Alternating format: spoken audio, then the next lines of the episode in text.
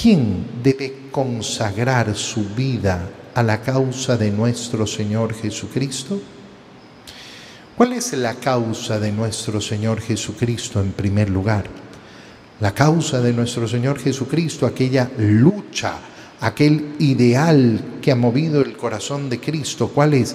La salvación de todos, la salvación tuya, la salvación mía, la salvación de todos. Y por tanto, todo cristiano, todo aquel que se llama seguidor de Jesucristo, todo católico, debería vivir exactamente igual.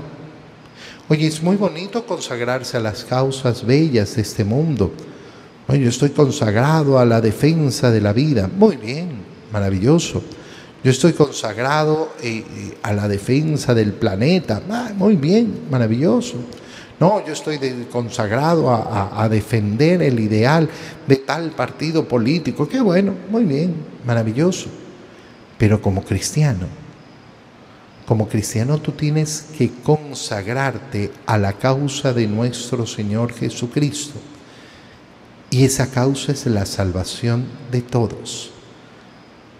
Pregúntate hoy día, pregúntatelo profundamente.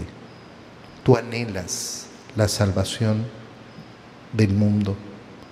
¿Tú anhelas la salvación de los que están a tu alrededor?